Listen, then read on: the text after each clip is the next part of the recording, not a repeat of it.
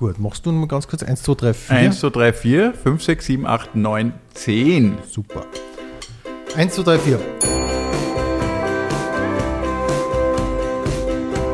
Pension Schöller.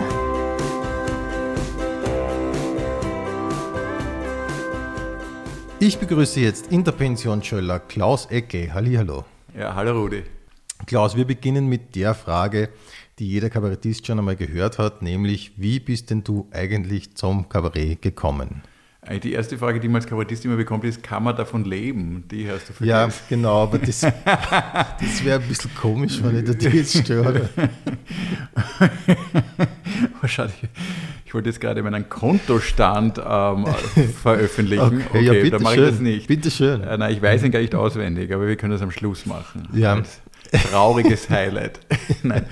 Ähm, wie bin ich zum Kabarett gekommen? Ähm, prinzipiell muss ich die erste Erfahrung mit Kabarett war ja Faker Schwalbrunn, die ich jetzt. Äh, Wirklich wahr? Ja, de deswegen, weil die habe ich ja im Fernsehen gesehen als Kind. Ne? Ich bin 1974 geboren, die waren ja auch immer wieder im Fernsehen zu sehen. Auch ähm, ähm, Hans-Peter Heinzel, äh, Mhm. Musikrevue. Und mein Vater hat das ganz gern gesehen und ich habe das furchtbar gefunden. Ich habe das schrecklich gefunden. Alles schrecklich. ich habe das nicht lustig gefunden, Mhm. Okay. ich habe es auch nicht verstanden. Es hat mich entweder intellektuell überfordert und humoristisch äh, unterfordert. Ähm, ich sehe das eben im Nachhinein alles ein bisschen, ein bisschen anders. Aber damals fand ich es. Ähm, naja, und dann, glaube ich, war ein so ein Schlüsselerlebnis, dass ich einmal, ich glaube, da war ich mit meinem Vater ähm, beim Hader. Und äh, das war, glaube ich, deswegen, weil meine Mutter nicht konnte oder so. Also ich war eher, ich habe den gar nicht gekannt. Mhm. Und dann war das, glaube ich, im Keller, das erste, was ich gesehen Ja. habe. Und, und ich hab, meine Erwartungshaltung war null, weil meine Erwartungshaltung war das, was ich bisher im Fernsehen gesehen habe unter Kabarett. Irgendwelche Namen werden da erwähnt, Politikerwitze, der, die ich weder lustig noch die Namen, die ich nicht immer gewusst habe, welche Funktion diese Leute bekleiden. Und dann war ich halt dort und, das, und da habe ich mir gedacht, das gibt's und das ist großartig. Das ist lustig, das ist gescheit, das ist, ähm, die Leute ähm, gehen mit einer anderen Stimmung raus, als äh, wie sie vor zwei Stunden den Saal, den Saal betreten haben. Also ein Stimmungskatalysator, er hat was verändert. Und da habe ich mir gedacht, das ist ja großartig. Das kann ein Mensch mit einem, mit einem, äh, der auf einem Ergometer sitzt und irgendwas erzählt, äh, das kann der machen. Und dann gesagt, wie geht das? Und dann habe ich mich schon ein bisschen damit beschäftigt. Und bin dann auch früher auch ins Theater am Alsergrund, da habe ich diese Studentenabos gehabt, die der leider verstorbene ähm, Theaterdirektor Andreas Hutter, der für mich ja ganz große Hilfestellung war, ähm, bin ich dann, habe ich so ein Abo gehabt. Und ich war damals young, free and single und bin halt, habe gearbeitet bei Speditionen und so weiter und habe ähm, habe meine normale, spießige, äh, spießige, aber bürgerliche Karriere gemacht und nebenbei als Hobby, wie andere zum Fußballtraining gegangen bin, bin ich halt gerne ins Kabarett gegangen. Aber gar nicht zu ähm, jetzt den großen Big Names, sondern ich war wirklich im Untergrund. Also ich war wirklich ein leidenschaftlicher Theater am Alltag und Zuschauer. Ich habe dann immer auch selber zu anderen Leuten, auch zu Mike Super und Tschitschka Mirin und so weiter, Leute mitgenommen, damit er ja spielen kann. Weil die hatten ja auch schon damals das Problem, unter 10 spielt man nicht. Das ich dann später auch kennenlernen durfte auf der anderen Seite. Und ich habe, ähm, ich, ich, ich habe dann, wir waren dann auch so eine kleine eingeschweißte Community, die dann dauernd bei den Premieren von recht unbekannten Kabarettisten waren. Und die Programme waren aber teilweise, also das war mir das nicht alles, aber vieles hat mir sehr gut gefallen. Und auch ist man in der Bar gestanden und habe ich ein diesen Hutter kennengelernt und der hat dann geredet und, und mir hat dann sehr früh gefallen. Ich war auch im Theater, ich habe auch Theaterabos gehabt, aber was ich großartiger immer gefunden habe, ist, dass der mit seinem Text auftritt, egal ob das jetzt lustig war oder nicht dieses Öffnen von einem, das fand ich immer spannend. Was beschäftigt den?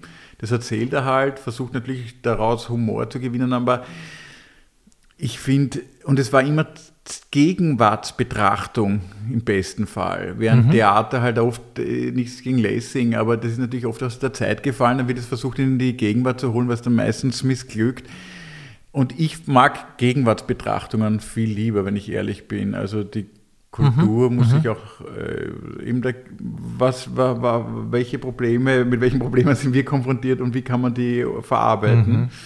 Und dann da wird man in der Kleinkunst fündig. Und Ja, und mir hat das gut gefallen. Es war so eine kleine, wirklich, und damals war von Stand-up und so weiter noch überhaupt nicht die Rede, was die Leute jetzt, also in England, Amerika gab es ja natürlich immer schon eine Stand-up-Szene, aber mhm. Österreich war ja, da gab es fünf Kabarettisten, Bekannte und sonst nichts. Und sonst gab es dann ja. lange nichts und dann gab es so kleine Off-Bühnen wie das Alsergrund, ja, und. Mhm.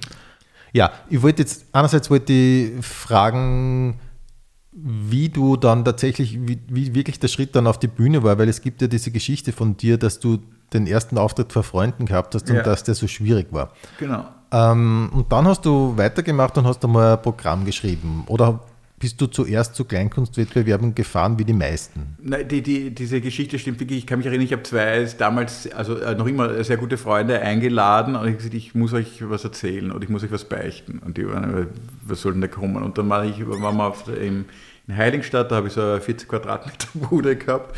Und da kann ich mich noch erinnern, da war so, habe ich so einen Möbelix-Warenverbau gehabt. Und da sind die reinkommen und dann habe ich die auf den, unten war eben so ein Brett bei diesem Möbelix-Warenverbau. Und da habe ich gesagt, können Sie dort Platz nehmen? Und da ist ein kleines Piano im, im Raum gestanden und die haben gesagt, was willst du, was machst du dann? Ich gesagt, ja, pass auf, ich habe mich da beim Grazer Kleinkunstvogel, also nein, ich habe mich gar nicht beworben, sondern die haben, ich habe ich habe da so eine Nummer, 20 Minuten die würde ich euch gern vorspielen. Ich gesagt, was, was willst du? Die hätten nie damit gerechnet. Also ich glaube, wenn ich ihnen gesagt habe, dass ich mich morgen als Frau umoperieren lasse, hätte sie weniger überrascht als das. Und dann habe ich halt dieses. Das 15, damals schon, ne? Und das war und damals schon. ich glaube, das wär, hätte wahrscheinlich auch die Nummer noch gerettet, wenn ich mich am Schluss als Frau operiere.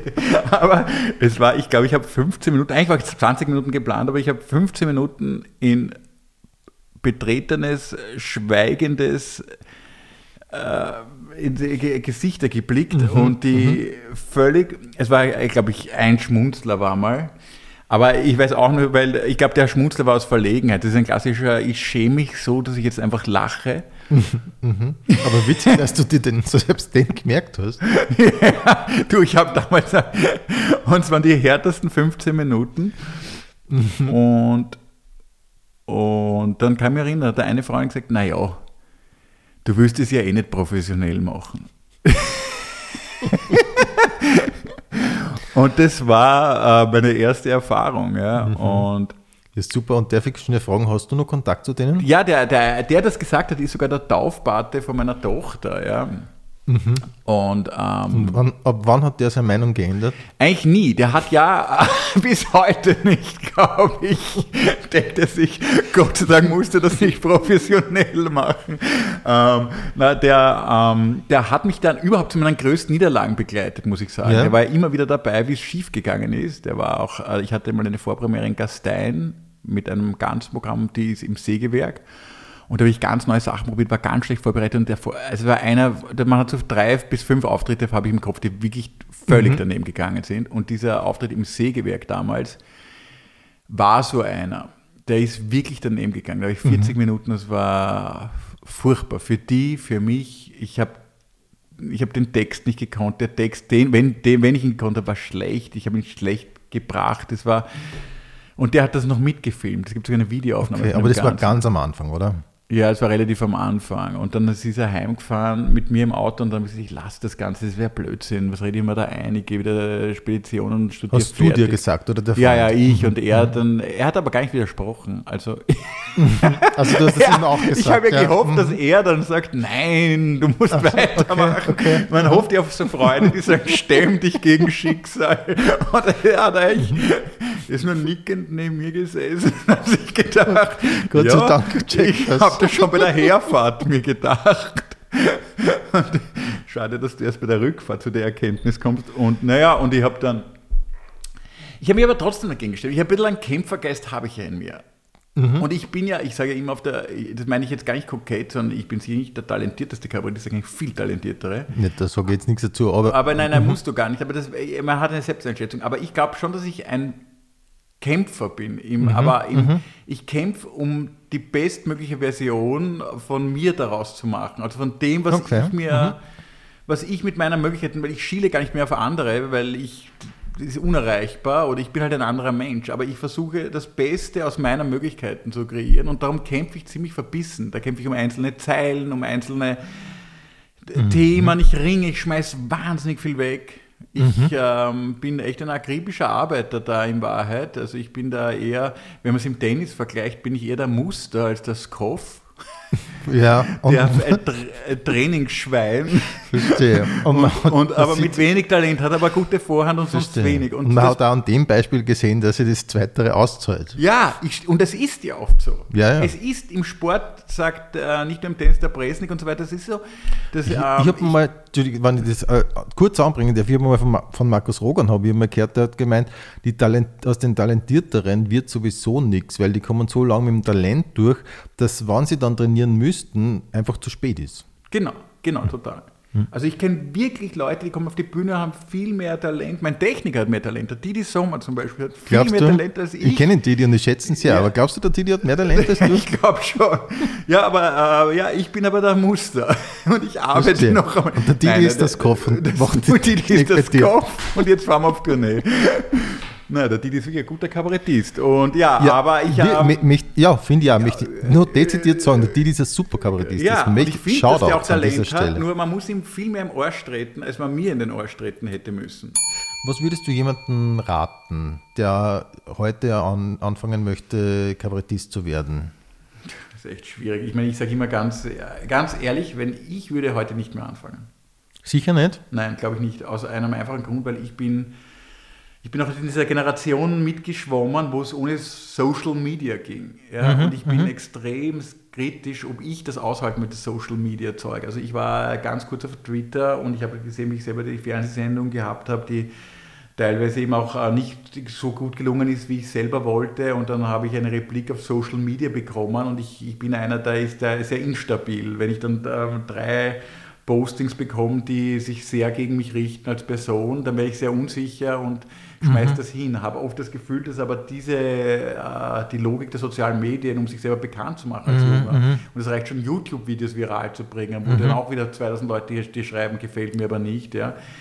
Ich bin da sehr instabil, also was das betrifft, diese, das Aushalten von veröffentlichter Kritik dauernd. Okay, Ja, mhm. Und ich lese mir halt nur das Negative durch und gehe da mit dem schwanger und, ähm, und das belastet mich psychisch stark. Also mich, ich habe ja mich total dem Fernsehen entzogen, also ziemlich in den letzten Jahren, also außer ich mit diesem Kabarettgipfel. Na, habe Weil ich- gemerkt. Ja, Ja, ja, weil ich diese, weil ich diese, weil ich ganz schwer tue mit dem, man, Mhm. dass man mich in irgendwelchen Foren oder so weiter kritisiert. Ich lese mir das leider alles dann durch und das kränkt mich sehr und ich habe da echt auch persönlich ähm, damit gekämpft. Ich habe ähm, ich habe da, ich muss zugeben, ich traue mich darüber zu sagen, für Sie, ich habe auch sogar wegen einmal wegen äh, einer solchen Geschichte bei einem Therapeuten, der mir geholfen hat, wirklich. Ja, ja, und ich okay. merke einfach, dass ähm, ähm, mir das, ähm, ich, ich verstehe, die Welt funktioniert nur über soziale Medien, aber ich bin dafür nicht gebaut. Ich würde da wieder zur Spedition gehen, weil wie die Backeln rennen oder laufen, da kriege ich ganz wenig Rückmeldung auf Twitter oder auf Facebook oder auf YouTube. Und ähm, ich bin einer, der überhaupt nicht über andere so urteilen würde. Also ich habe überhaupt in den letzten Jahren echt für mich gelernt, dass ich ganz wenig versuche, schlecht über andere zu urteilen, weil es eigentlich in meiner Meinung immer nur den eigenen Charakter verdirbt. Mhm. Es verdirbt dich selber. Es macht nichts Besseres, als dir andere zu kritisieren. Selbst wenn es die Kurzregierung ist. Aber will ich auch nie ein ganz böses Posting, weil ich denke mir immer, was ist mein Beitrag zur politischen Welt, äh, zur Lage? Ja, ich gehe auch nicht in die Politik und übernehme jetzt irgendwie Verantwortung, sondern tue nur meckern. Mhm. Ich frage mich oft, ob der Kritiker besser ist als der, der kritisiert wird. Also das ist ja oft, da können wir lang drüber diskutieren. Aber ich weiß, oh, als junger Kabarettist, um auf die Frage zurückzukommen, man braucht Instagram und man braucht TikTok und man braucht YouTube und den ganzen Wahnsinn. Und ich glaube, damit das, das wäre da, das wäre, wenn mir das ein, ich, ich hatte auch schon so Social Media Berater in der Vorstellung, die gesagt, ja, du musst mal auf TikTok und Twitter und du bist überhaupt nicht präsent und, und ich, gesagt, ich ich coach dich, habe ich gesagt, genau. Wenn ab dem Moment, wo ich das brauche, suche ich mir einen anderen Job. Und ich, hab, ich bin noch da rausgerutscht und ich mache zweimal im Jahr Fernsehen. Und das oft mit Bauchweh, aber da mache ich es halt, weil ich die Produktion ganz gut finde, weil man sich schon zeigen sollte. Und ich bin auch drauf gekommen, je weniger man im Fernsehen ist, umso mehr Leute kommen live. Wirklich wahr? Die Leute sind so dankbar, dass ich mich nicht zeige im Fernsehen, äh, dass sie sagen, wenn du uns versprichst, dass du weiter dem Fernsehen fern bleibst, kommen wir zu dir in die Vorstellung. Und das erfülle Okay. ich. Ja, wer kann, der kann. Nein, nicht wer kann, der kann. Aber ich merke einfach, auch unser Genre funktioniert nicht gut im Fernsehen. Bei keinem. Ich habe noch nie einen Kabarettisten. Es gibt, die, der Nirvarani ist wirklich einer der wenigen Ausnahmen. Für mich auch der Josef Hader. Die können mit der Kamera spielen. Mhm. Ich kenne, egal ob junge Kollegen oder auch, auch, auch dich, weil ich finde deine Programme super. Ja, aber ich weiß auch, wenn du in den Praterstellen bist, genauso wie wenn ich in den Praterstellen bin, wir kommen nur halb so gut rüber. Mhm. Und manchmal, ich finde, bei mir sage ich zumindest 20 Prozent so gut rüber, wie es live rüberkommt, glaube ich. Ja. Und was gewinne ich dadurch? Ja, Nur, dass ja. alle sagen, na, live ist er besser. Und ich denke mir dann oft, wie oft ja, setze ich mich schon. diesem Gefälle aus? Ja, vor allem in deinem, äh, ich sage mal, in, in deiner Größenordnung, da, da hat ja die, die Mund, also bei dir kommen die Leute erstens immer wieder, zweitens, es sind so viele, dass dann die Mundpropaganda auch schon ein ordentlicher Multiplikator ist und dann läuft es halt, wie man sagt. Ne? Bei dir läuft es einfach. Ja, also dem es läuft, äh, entziehe ich mich dem halt völlig. Mhm. Ja? Also wenn es nicht sein muss, ich, ich, ich, ich schwöre es, das klingt jetzt ganz arg, aber vielleicht von mir, weil ich äh, so viel Leid habe. Aber ich mag Publikum sehr, aber ich könnte mir auch vorstellen, nur vom Schreiben zu leben, also wenn ich davon leben könnte, ja, mhm. wäre das, mhm. ich, ich habe das, dass ich jetzt die Eitelkeit, habe jetzt noch 500 Mal auf die Bühne zu gehen, ich habe es nicht mehr. Das war, ein, das war ein innerer Defekt, der wurde erfüllt. Ähm, ich, hab, ich, ich mache es sehr gerne, ich freue mich, wenn die Leute lachen, aber ich könnte mich wirklich davon verabschieden. Wirklich. Vom Spielen an und für wirklich, sich. Könnte ich, mhm. ich weiß aber, davon lebe ich halt zehntausend Mal besser, als wenn ich jetzt ein lustiges Buch schreibe oder wenn ich für andere schreibe. Mhm. Aber prinzipiell, ich, ich, ich, weiß, was ich von der Bühne kriege, ich weiß aber auch, was sie mir manchmal dann auch genommen hat. Natürlich, viel Privatleben wird ja auch genommen dadurch. Und was mich ein bisschen schockiert manchmal, ich habe damals im Alsergrund wie 10 oder 12 Leute drinnen gesessen oder 15, ich war so glücklich wie 20 waren. Mhm, mh. Und dann, ich habe irgendwann gemerkt, der Sprung von 500, dann sitzen plötzlich 1000, die Begeisterung ist bei weitem nicht Wirklich so, wahr? Diese, dieser mhm. Endorphinostoß, ja, ich, wie damals wie von 10, 20 kommen sind.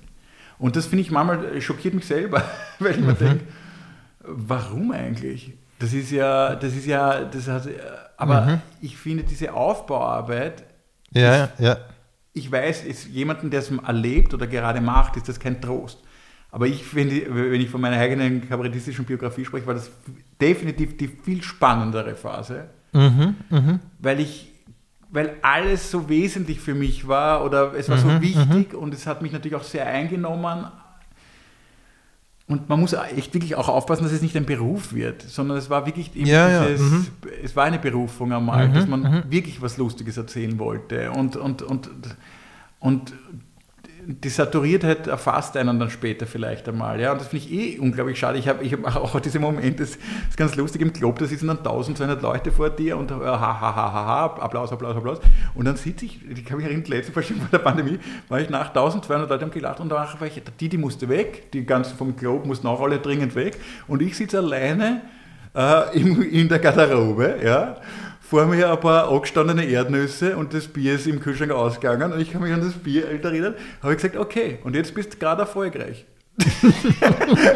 und dann habe ich diese Absurdität des, ähm, äh, das sind, da war etwas, was du in deinen kühnsten Träumen dir nicht gedacht hast, teilst mhm, du mit mhm. dir. Also ja, nur, ja.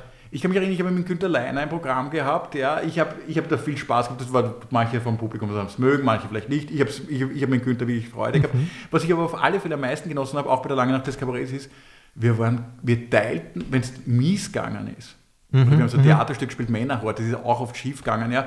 Aber wenn es schlecht gegangen ist, haben wir gemeinsam die Freude einfach geteilt da hinten. Und du bist halt Solo-Kabarettist für die anderen im Theater bist du ein bisschen ein Beruf, bist der Job. Also mhm, halt, ja, mhm, und mhm. wenn du jetzt niemanden hast, wo du sagst, hey, das war cool, wie wir es heute gemacht haben, dann, das war super damals mit Andi Hutter im Theater am Alsergrund, wie dann 30 Leute waren. Ich kann mich erinnern, da haben wir uns hinten umarmt, 30 Leute und du kennst keinen. Dann hat er mich umarmt, dann haben wir drei Bier getrunken, dass der, ein Drittel vom Saal voll ist und wir kennen niemanden. Ja? Das war so, im, im Moment, also im Club hat mich noch niemand umarmt. also ich habe auch nicht gefragt, aber, aber das, da merkst du einfach diese Begeisterung gegenüber dem, diesen mhm, mhm. Schritten ja, nimmt ja. leider ab. Mhm. Ja. Okay. Ich habe null deine Frage beantwortet. Ich wäre ein optimaler ÖVP-Politiker. ja, naja, du würdest die insofern unterscheiden, weil das, was du sagst, ist trotzdem interessant. Ja, korrupt bin ich auch. ja, da, das war ich zu wenig. Ich schon. Aber ich hätte, ich hätte jetzt noch, so daran anschließend hätte ich schon noch äh, ein, zwei, zwei Fragen. Nämlich, äh, du hast früher hast du immer am Ende von einer Vorstellung äh, gesagt, Mut und Kreativität, kann ich mich erinnern. Ja. Das wären so wichtige Dinge. Was würdest du heute sagen? Was wäre heute so wichtig? Das glaube ich noch immer, obwohl ich selber kein mutiger Mensch bin. Aber natürlich, man weiß halt, wenn ich bin ja ein sehr ängstlicher Mensch eigentlich prinzipiell und habe mir eigentlich diesen Mut, eigentlich rede ich mir immer ein und das hilft auch. Und, und Kreativität halte ich wirklich für das absolut Wichtigste. Also das ist echt, Mhm. ähm, also ich habe wahnsinnig viele Bücher auch über die Arbeit gelesen und die äh, Zukunft der Arbeit und alles, was so mechanistisch und funktioniert und äh, von Jobs, die wir alle so groß noch feiern, wie Rechtsanwalt und Steuerberater, das wird ja alles automatisiert, weil das null von der Kreativität lebt und die Digitalisierung wird das alles wegspült. Und ich glaube, in 10, 20 Jahren bin ich mal, egal aus welchem Land du diese Arbeitsforscher-Bücher liest, ja, diese sagen alle, es braucht ein, ein, ein, ein Gehirn, das verschiedene Sachen in Verbindung bringt und daraus was Neues erschafft. Und das können Maschinen gar nicht so gut, weil die nicht wissen, woher schöpfen sie diese, wo sind diese zwei Quellen und wie kann ich das verweben. Das ist unsere Leistung. Und deswegen halte ich Kreativität, ich würde ja fast in den Schulen nur mehr Kreativität unterrichten. Wirklich, ich würde da viel mehr Zeit, äh, meine Tochter ist aber in einer freien Schule, weil ich das so wichtig finde, dass eigentlich anstatt, wir lernen zum 18. Mal den Algebra, nichts gegen Algebra, ist schon gut, ist schon wichtig. Aber wie kann ich kreativ mit Algebra umgehen? Was kann ich aus dem machen? Das ist für mich viel wesentlicher. Ja. Das ist jetzt vielleicht ein bisschen umständliche äh, Überleitung, aber, aber So sind meine Programme.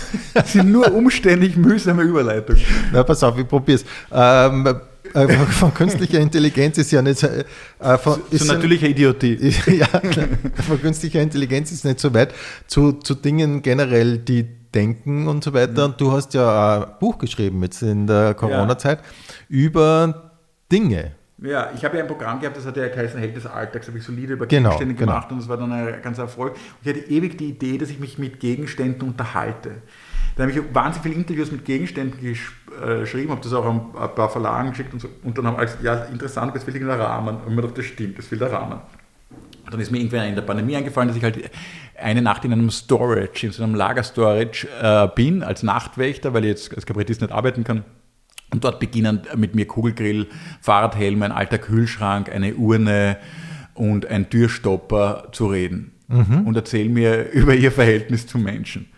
Aber Oh. das ist äh, eher absurd inspiriert und nicht so sehr von künstlicher Intelligenz. Nein, so, das ist ja. wirklich, natürlich spielt ganz kurz künstliche Intelligenz mit, aber, ähm, aber es ist wirklich nicht von künstlicher Intelligenz inspiriert, sondern ich finde halt Gegenstände äh, ist halt super, wenn die über uns Menschen nachdenken. Und ich habe denen Charaktereigenschaften übergestülpt und der eine ist auch wieder ängstlich, der andere ist ein Paranoiker und der dritte ist ein, ein krimineller Rollkoffer.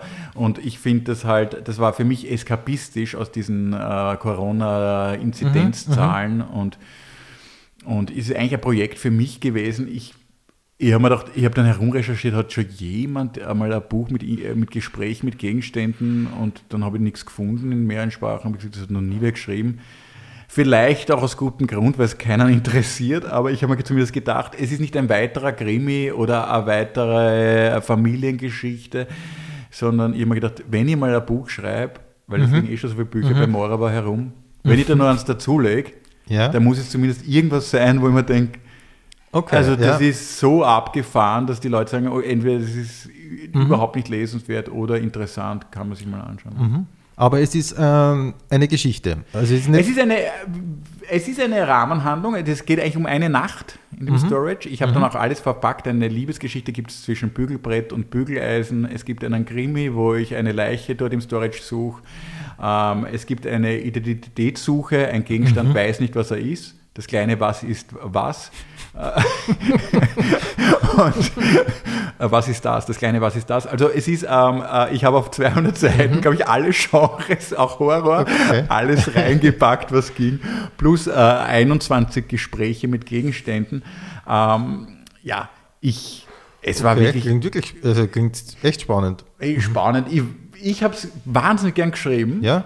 Ich habe es wirklich gern geschrieben. Ähm, und es war, und ich habe ich hab gewusst, mir ist das eigentlich wurscht, ob ich jetzt damit jetzt, äh, das wäre jetzt, natürlich die Eitelkeit will, dass es wer kauft.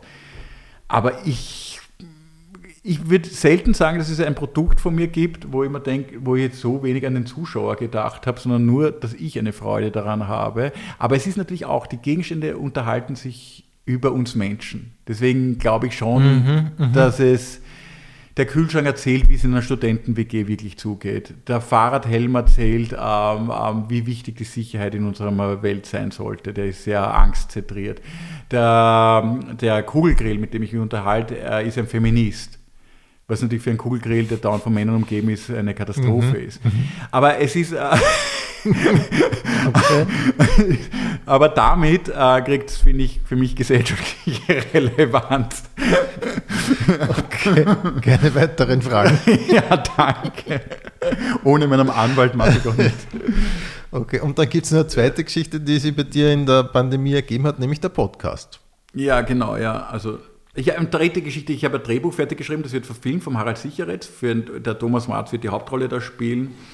Ähm, das wird in eine Stadtkomödie, wird verfilmt ab September, das freut mich auch mhm, sehr, mhm. weil ähm, an dem Buch bin ich schon zwei Jahre, ich finde das Thema ist gar nicht mehr aktuell, aber ich hänge da schon ziemlich lang da mit dem ORF, aber ich freue mich, dass das jetzt verfilmt wird und ähm, ja, ich wollte es nur schreiben. Da habe ich auch gemerkt, mir macht Schreiben wahnsinnig viel Spaß. Ja. Noch einmal, ihr kennt, mhm. wenn es mal, gibst mal irgendwer ich würde am liebsten mit anderen an einem Projekt schreiben, wo wir gemeinsam die Freude teilen. Das habe ich in der Corona-Zeit auch gemerkt, dass man mit fünf Notebooks in so einem Writers Room sitzt und man mhm. hat etwas, was auch verwirklicht wird, weil das ist das Problem ja, bei ja. Drehbüchern, dass von mhm. 100 eins was wird. Also wenn ich halt weiß, wir schreiben an einem Theaterstück, das wird am mhm. 16. September aufgeführt. Da möchte ich es machen. Ich schreibe aber ungern, das könnte vielleicht etwas werden. Okay, aber ganz kurz, das war schon dein Projekt. Genau, ich habe mein Projekt gemacht. Ich habe der Thomas am Ratzer dann voll mitgeschrieben, weil der dann auch, ich habe schnell gewusst, der muss die Hauptrolle machen und dann gesagt, mhm. bitte Thomas, mhm. schreiben wir gemeinsam. Und der kennt sich das mit Filmdramaturgie noch viel mehr aus als ich. Und ähm, und das hat mich ein bisschen auch in diese Drehbuchschreiberei reingebracht, habe ich da auch so viel Online-Kurse und so weiter gemacht. Es war echt spannend. Ähm, ich kann mir jetzt keinen Film mehr anschauen, weil jetzt will ich, aha, das ist nach der Regel geschrieben, das ist ah, nach ja. der Regel mhm. geschrieben, das ist nach mhm. der Regel geschrieben. Es ist leider, das entzaubert, mhm. ja, ähm, den Film ein wenig. Ähm, Aber hast du dich viel auseinandergesetzt mit dem, jetzt im Zusammenhang mit dem Film? Voll, mhm. Ja. Unglaublich viel, ja. Also unglaublich viel. Also ich könnte mhm. jetzt nicht bei der Filmakademie einen Abschluss machen, aber mhm. ich glaube, es gibt gewisse Mechanismen, gerade beim österreichischen und beim deutschen Film, die findest du, das kommt nach fünf Minuten, das muss nach zehn Minuten fertig sein, dann kommt aber, der, der Plotpoint und mhm. ja, dann kommt der Twist, dann kommt mhm. dieses äh, 10 Minuten Verschluss, kommt noch einmal äh, der totale Breakdown von allem und dann kommt die große äh, Erlösung. Ja, also wir, es gibt gewisse Sachen, die funktionieren immer wieder und ist auch nicht falsch. Pixar-Filme, mhm. ich schaue mit meinen Kindern immer Pixar-Filme, funktionieren genauso. Die rennen mhm. nach diesen Schablonen mhm. ab und dann mhm. gern gesehen. Ähm, und ähm, äh, von Stirb langsam. Gut, Haneke-Filme rennen anders ab. Das, wenn ich mir jetzt das Weiße Band anschaue, mit meinen Drehbuchs-Lehrbüchern, mir das Weiße Band anschaue, da steht nichts davon drinnen. Mhm. Das muss man ganz ehrlich. Verstehe, verstehe. Und funktionieren hat trotzdem. ähm, aber wo, das wäre nämlich meine Frage gewesen, wo nimmst du das Wissen her? Dreh, äh da gibt es wirklich wahnsinnig viele Bücher mittlerweile. Also eins der bekanntesten ist Save the Cat, das ist wirklich total empfehlenswert. Da kannst du aber 90% der Filme nicht mehr anschauen, weil dann rennt das alles nach Save mhm. the Cat. Also das ist eines der bekanntesten Drehbuch und da gibt es aber unglaublich gute andere auch noch. Ähm, mhm. Und es aber gibt auch gute Seminare im Online-Bereich. Mhm. Masterclass gibt es zum Beispiel, da kann man sich ja von einigen äh, bekannten Hollywood-Regisseuren sagen lassen, wie man Drehbücher schreibt. Ja. Das kenne ich. Hast du sowas gemacht? Ja, also Weil ich habe schon, ich hab schon überlegt und, und ähm, ja, ist eine eher zeitliche Sache, aber hast ist du sowas gut, gemacht? Kann man empfehlen? Ja, kann, kann, man empfehlen. Also ich finde es halt, ja, man braucht Zeit und man muss auch nicht nebenbei, man muss konzentriert dabei sein. Mhm, mhm. Und du hast halt jetzt die Zeit gehabt. Beziehungsweise ja. war, war zuerst die Idee, ein Drehbuch zu schreiben und dann die Auseinandersetzung damit? Ich wollte mal ein Buch aus der Geschichte schreiben und dann hat mir der Arzt Thomas dem über das Buch geschickt gesagt, ich mache einen Film draus. Ah ja. Mhm. Dann habe ich gesagt, ja, eigentlich ist ein Film. Ja. Dann haben wir ein bisschen herumgetan, dann haben wir weitergeschrieben, dann haben wir es mal im ORF, dann ist das einmal lang gelegen. Und dann haben wir eine gute Betreuung von Klaus Linschinger vom ORF bekommen, der uns dann halt dann immer weitergeführt hat, dass das was wird. Ja. Mhm. Wie gesagt, es ist nicht, das wird das, die Filmlandschaft nicht revolutionieren. Es ist ein sehr klassisches Gefühl, aber er setzt sich stark mit diesen Themen auseinander. Ähm, was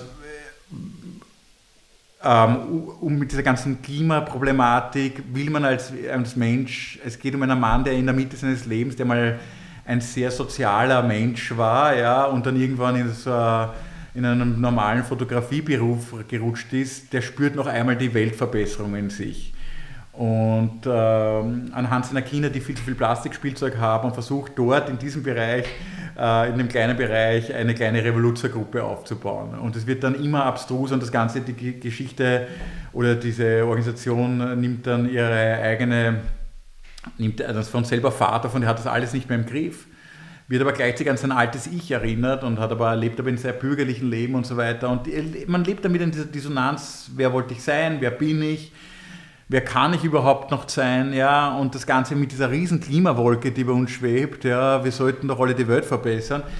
Und ich finde, in, dieser, in, diesem, in diesem inneren Konflikt stehen viele Menschen, habe ich das Gefühl. Und ja, ich habe einfach daraus ein Drehbuch gemacht. Ja. Aber es ist eine Komödie. Ja. Am Schluss kommt nicht die Lösung, machen wir bitte das. Okay, aber klingt total super. Mhm. Weiß ich nicht. Ja. Äh, Thomas Ratz hat äh, die Hauptrolle gespielt in Après Ski, oder? Genau, im Sessel mhm. ja. Mhm. Okay. Seid ihr immer noch oder seid ihr befreundet? Ja, also mhm. doch, soweit man mit dem Ratz befreundet sein kann. Wieso? Typischer Echt? Schauspieler. Ah, ich finde okay. also die Schauspieler, die ich kenne, das ist nicht nur ein Klischee, sind alle schwieriger. Ich kenne zu viele, aber die, alle kompliziert. Das Kabarettisten sind sehr einfache Menschen, also mhm. sind umgänglich. Ich von 20 Kabarettisten finde ich 19 eigentlich sehr sympathisch und einfach ja, ja, zu behandeln. Ja. Und von 20 Schauspielern, die ich kenne, finde ich 19 mhm. Nein, das, es ist gemein, aber es ist leicht. Ja, ich, fast, ich weiß nicht, ob ich so viel Erfahrung habe, aber ich kann das ein bisschen ähm, bestätigen eigentlich. Ja. Ähm, Après-Ski übrigens, habe ich mir auch schon mal gedacht, aber das habe ich mir gedacht, nachdem ich es gesehen habe, das konnte man verfilmen auch, oder? Ja, ist ein bisschen Fahrt für einen Film und war jetzt im Nachhinein die zweite Halbzeit fand ich wirklich gut. Die erste Halbzeit hat ihre Längen und ich weiß sogar, was man machen könnte, um es zu verbessern. Aber da, da, haben mir diese Drehbuchlehrbücher da geholfen. Die erste mhm. Halbzeit hatte Längen, finde ich. Definitiv. Und, und da hätte man was machen müssen. Ja? Und ich weiß es auch wo, aber wenn ich jemals eine Wiederaufnahme, es wurde sogar in Vorarlberg von einer Theatergruppe und so weiter. Weiß, und ja, in, in, in Deutschland wird es auch mal irgendwo gespielt. Da habe ich auch in Deutschland, in Berlin Aha. in einem Theater gespielt. Gut, ähm, ähm, äh, ich, ich, freue mich jedes Stück von mir. Es geht international vor Arlberg. Also wie gesagt, Berlin und Hamburg jetzt, jetzt, und, und, jetzt haben wir eine Schweizer Anfrage auch einmal für das Theaterstück. Ah. Alle sind überschaubar großen, es rennt dann also nicht an einer großen deutschen Bühne, mhm. sondern du mhm. rennst dann in irgendein Schmuddelkellertheater, wo ein Sessel baumelt. Aber immerhin ähm, Okay. Immerhin. Ja, mehr, ja, immerhin. Finde ich schon ziemlich cool eigentlich. Und ähm, ja, genau. Nur ganz kurz, ähm, in, der, in der Pandemie, jetzt hat sich nur der Podcast ergeben. Äh, das war auf Initiative von Michael Nirvarani. Ja, wir haben ihm erzählt, dass also eigentlich haben wir einmal geskypt zu dritt und dann hat einer von uns auf Rekord gedrückt und am Schluss hat er gesagt, du, wir hätten einen Podcast zusammen. Also, also es war wirklich eine, ja, wir, ich glaube, der Nier und der Oma haben sich gar nicht gekannt. Ich habe damals den Nier einfach so gekannt, wie jeder, glaube ich, den Nia kennt, halt vom mhm. Servus und Vierti und wir haben schon ab und zu geplaudert, aber und äh, sehr lustig. Ja, ist sicher sehr lustig und so und dann haben wir halt geskypt ein, zwei Mal und dann war das ähm, ähm, habe ich gesagt, wir schauen, nehmen den Oma dazu, der Oma, der, der ruft mich gerade an, ja, tu ihn dazu, ich wollte immer mit ihm plaudern. Achso, ihr habt es geskypt einfach einmal ja, so. Und, es, keine, mhm. es war null gecastet, es war mhm. aus einem Telefonat ich glaube, wenn ich an dem Tag mit Steve Schitz und mit Alex Christian telefoniert hätten, hätten die drei jetzt am Podcast. Also ist, ich glaube, wir sind ja gar nicht seine Wunschkandidaten, sondern wir haben gerade an dem Tag zufällig mit ihm telefoniert. Und dadurch ist jetzt dieser Podcast entstanden. Aber dann war es ein Glücksfall, weil ich finde, die harmoniert wirklich sehr gut. Also speziell der Oma, natürlich in der Pandemie einen Arzt dabei zu haben, ist kein Fehler. Ja. Zusätzlich natürlich ist der Oma ein großartiger Kabarettist, keine Frage. Und, äh, und, und ihr dann, ich finde das ja nicht umsonst so erfolgreich. Ja, es ist eine Boygroup aus alten weißen Männern. ja, aber ich, wie gesagt, ich muss oft zugeben, manchmal denke ich, ach, boah, das ist wieder Montag, ich habe überhaupt keine Lust. Und wenn ich sie dann sehe, die Gefraster, dann freue ich mich auf sie mittlerweile. Ja. Es ist, ich glaube, wir hören Ende Juni auf, ja, und, und ähm, vielleicht vermisse ich sie dann. Ich sage auf alle Fälle, es ist ein Geld wert. Man kann Zweifellos. Zweifellos. Wie ist der Kurier ins Spiel gekommen? Der Kurier, weil wir auch Teil vom äh, Sebastian Kurz äh, Pressemaschinerie sind. Ich, das ist interessant, wirklich, wir haben dann im Kurier die Frage, ob wir uns in dieser Podcast-Schiene da äh, beteiligen wollen. Da ich für den Kurier auch Kolumnen manchmal schreibe, ähm, habe ich da mit dem Kurier keine Berührungsängste und habe aber wirklich per Mail dann etliche Mails bekommen, dass jetzt auch schon einer hat geschrieben, bürgerliches Dreckschwein und so weiter, weil äh, der Kurier geht gar nicht mehr und, und das ist, äh, der ist Teil der türkisen Medienmaschinerie. Und äh, das hat bestärkt mich, dass ich eigentlich noch mehr für den Kurier mache. Weil erstens, weil ich mir denke, nur weil ich beim Falter bin, ja, dem man genauso viel vor, meiner Meinung nach noch mehr vorwerfen kann mittlerweile, ähm, äh, bin ich ein guter Mensch und wenn ich da woanders bin, äh, eine, ich finde auch Bürgerliche haben das Recht, bürgerlich zu sein, erstens. Ich habe nicht den Sebastian Kurz gewählt, aber ich kenne Leute, die den Sebastian Kurz gewählt haben und ich finde, die haben total ihre Existenzberechtigung und ich würde auch für die Kabarett machen. Ist doch, was ist das für eine Gesellschaft? Was rennt da verkehrt, mhm. wenn ich den Bürgerlichen nicht bürgerlichen, äh, bürgerlich sein lasse? Und, ähm, ähm, und es gibt im Kurier definitiv Leute, die haben Nähe zum Sebastian Kurz. Es gibt Leute, die haben extrem viel Abstand zum Sebastian Kurz und ich finde, das macht sogar eine gute Zeitung aus. Ähm, ja, mehr will ich eigentlich dazu nicht sagen. Ja. Okay, ja, ja. Klaus, du hast das jetzt erst schon, du hast das erst schon angesprochen und du sagst das sogar in Programmen hin und wieder und das finde ich sehr interessant. Ähm, du sagst, dass du fast zu viel Zeit hast. Mhm. Und das finde ich so interessant, weil die, das habe ich von niemandem noch gehört, außer von dir. Ähm, was machst du? Was machst du in dieser Zeit, die du über hast? Äh, in der Zeit, wie gesagt, ich lese, ich mache, ich spiele Instrumente, ich ja, ich habe natürlich zwei Kinder, also so ist es nicht, ja, aber ich nehme jetzt, wie gesagt, nicht 4000 Projekte an oder da, weil ich das gerne auch habe, dass ich nicht weiß, was ich heute mache. Ich mag mhm. diese Zeit, die ich ungeplant ist, ja, und dann vielleicht treffe ich mal irgendwen oder gehe Tennis spielen oder gehe in den Wald oder überlege mir halt was, ja. Aber ich finde ja natürlich diese Logikzeit, ich habe keine Zeit, ist halt Stress, heißt, ich habe Bedeutung. Aus der Logik habe ich mich schon vor längerem verabschiedet, weil ich finde, das tut mir immer nur leid. Das ist der Gefangener seines Kalenders und nicht, ähm, nicht selbstbestimmt. Und ich habe schon immer gefunden, Zeit ist das, äh, der größere Wert. Als, mhm, mh. Und ich finde auch Arbeit ist, man tauscht Zeit gegen Geld. Ja, ja. Mhm. Verstehe. Und du hast tatsächlich Tage, wo du nicht genau weißt, wie sie ja. ausschauen werden im Vorhinein? Ja. Mhm. Also heute Nachmittag zum Beispiel, ich habe ich keine große Idee und ich finde das super. Mir fällt ja, sicher was natürlich. ein. Ja, natürlich. Mhm. Findest du das auch wichtig, äh, um kreativ zu arbeiten? Ja, mm, ja. Ich, ja, schon. Ja, ich finde schon. Ich finde schon wichtig. Ja. Ich finde schon wichtig. Und sich auch dann mit Sachen umgeben können ab und zu, die nichts mit dem Beruf haben, zu tun haben, aber die mhm. dich irgendwie befüllen. Also ich mhm. schaue mir schon wahnsinnig gerne Sachen an, ja, also wenn ich von Boys eine Dokumentation anschaue, ja, dann weiß ich, das wird mich jetzt nicht unmittelbar inspirieren, ja, oder hey, daraus kann, kann man Nummer machen, ja, das ist mir wurscht. Aber es befüllt mich als Mensch. Also da finde ich jetzt viel mehr Zeit dafür, so Sachen zu lesen und anzuschauen, die einfach mich hoffentlich menschlich erweitern und gar nicht, wo ich mir immer diese Berufslogik, was könnte man fürs Kabarett verwenden, in der mhm. war ich früher mehr gefangen, wahrscheinlich auch. Da habe ich nur mehr mich mit Sachen umgeben, wo ich mir dachte, das könnte mir beruflich mhm. wichtig sein. Habe mich vielleicht auch oft mit Leuten mehr umgeben, die könnten mir beruflich helfen. Das ist mir eigentlich, ich habe eigentlich in meinem Bekannten und Freundeskreis überhaupt niemanden, der mir beruflich helfen kann. Niemanden. Das war schon ein Ausschlusskriterium.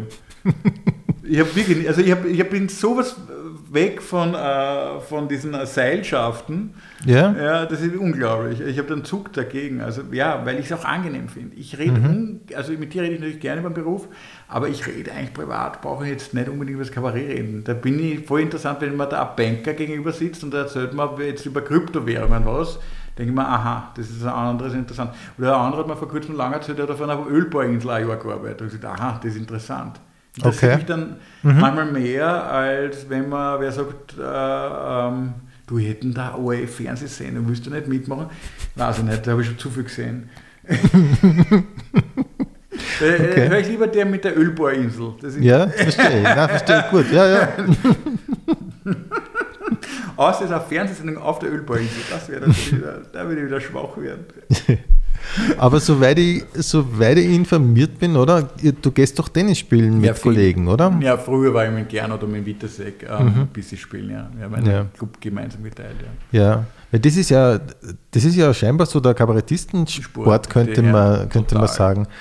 Ich spüre zumindest schon lange nicht mehr, aber wenn du ein Ranking machen müsstest, was ist denn die ähm, Weltrangliste der österreichischen? Kabarettisten, also da, ja, na, die zwei stecke ich weg. ja, Na, Gernot, glaube ich, na, das, ja, also ich, ich weiß nicht, wie der Christian spielt, aber ich, er hat gesagt, nicht gut. Also ich habe einmal geschaut, ITNs ein bisschen, das ist ja diese Rangliste der Tennisspieler und da, also da bin ich unter den Kabarettisten. ja, das wäre eben die Frage. Wie, wie schaut die Liste Ja, aus? da, da, da, sch- da schaut es ganz gut für mich aus, muss ich Ja. sagen. da bin ich der Natal. Wirklich, äh, Okay. verbissen. Okay. Mhm. Ähm, aber du willst nicht sagen, wie, wie, es, äh, wie es weiter, wie die weitere Ich- Rangliste ausschauen würde. Ich weiß es nicht. Wie gesagt, es spielen wirklich viele. SAC reden auch. Der Dieter Nuhr hat neulich in einem Interview, auch in einem Podcast gesagt, dass er ein leidenschaftlicher Tennisspieler ist. Ah, aha. Also in Deutschland spielen auch einige Tennis und mein Traum ist ja, es gibt ja auch einen Tontechniker in Österreich, der ein leidenschaftlicher Tennisspieler ist, ungefähr mein ITN hat. Ich glaube, der ist Tontechniker bei Weinzettel Rudle. Ja? Mhm. Ich weiß leider sein Name nicht. Und hat mir gesagt, du, zum Didi, das ist eigentlich mein Traumtechniker. Ist mir wurscht, wie der Ton ist, aber Mhm. ich kann jeden Tag nach dem Frühstück mit dem zwei Stunden Tennis spielen gehen. Okay, und da wird er nervös. ich einmal Tennis spielen, das haben wir dann gelassen. Jetzt spielen wir Badminton, da ist der um fünf Klassen stärker als ich leider. Ja, weil der Didi spielt ja regelmäßig. ja Ne? Vereins, Genau. Ja. der spielt ja wirklich fantastisch. Und ja, aber ja, wir müssen noch eine Sportart suchen, wo wir ungefähr gleich sind. Okay. Aber du machst ja relativ viel Sport, soweit ich weiß. Na, so viel mache ich gar nicht. Ich durfte für Tennis spielen. Ähm, ich fahre und da machen sich, ich bin ja, ich glaube, der Erste, der ein elektronisches Fahrrad gehabt hat. Du Äh, bist zumindest der Erste, den ich gekannt habe, der eins hat. Ja, ich bin, glaube ich, ich habe, ich habe alle Witze, die es über E-Bike gibt, habe ich bekommen. Also weil ich ja lang Rennradfahrer war.